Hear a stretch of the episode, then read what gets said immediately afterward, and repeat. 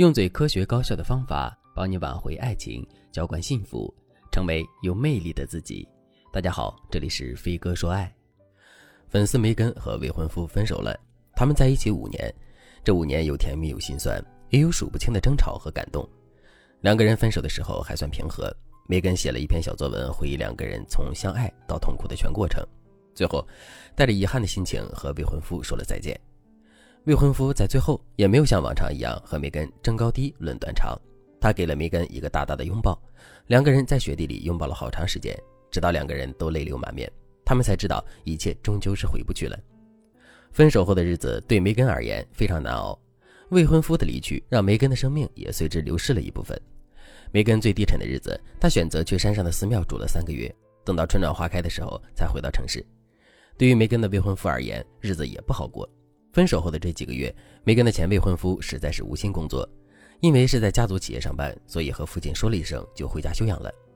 这段时间，他每天除了吃饭睡觉就是打游戏，从来都没有刮过胡子，整个人和以前判若两人。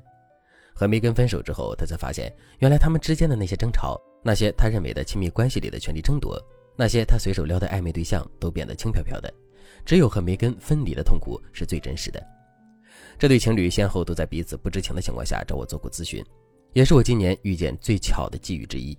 他们在做咨询的时候，虽然已经和对方断联了好几个月，但他们都不约而同地问了我一个问题：“老师，你说我们现在这个状态，如果我求复合，我们还能回到过去吗？”在问这个问题的时候，他们的眼神里充满了期待，仿佛只要我点头，他们就能再度走向幸福。可事实真的如此吗？我记得我之前已经告诉过大家，如果你们因为各种不可调和的矛盾走向了分手，指望一句复合就能回到当初，这既是天真的想法，也是不负责任的想法。因为分手从来都不是解决你们情感问题的答案，而分离至多能帮助你们看清彼此在你们心中的真正地位和重要性。但是，分手本身对你们感情和矛盾的解决不会有任何帮助。而你分手之后所谓的想要回到过去，只是因为你现在太痛苦了，你觉得只要回到过去的岁月，你就能止痛。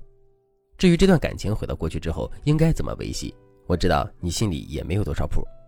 想象一下，当你们回到了过去，你们还和对方像以前一样相处，那么你们面临的不过是又一次重蹈覆辙而已。所以，我之前不止一次的说过一句话：挽回的真谛其实不是让你们回到过去，而是让你们重新开始。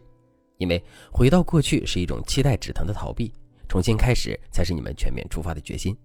如果正在听节目的你也陷入了分手的痛苦，但是却不知道该怎么挽回对方的话，更不知道今后该怎么和对方相处，那你可以添加微信文姬零幺幺，文姬的全拼零幺幺，让我来帮助你挽回对方，让你们重新出发。想要和爱人重新出发，你该怎么做呢？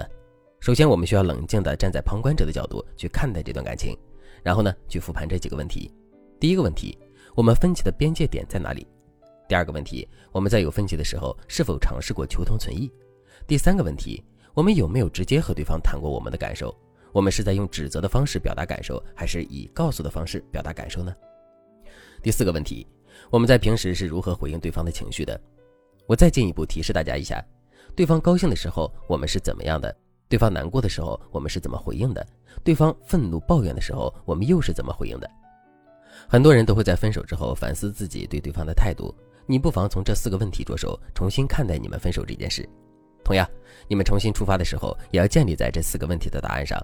比如，第一个问题，你们产生分歧的边界点在哪里？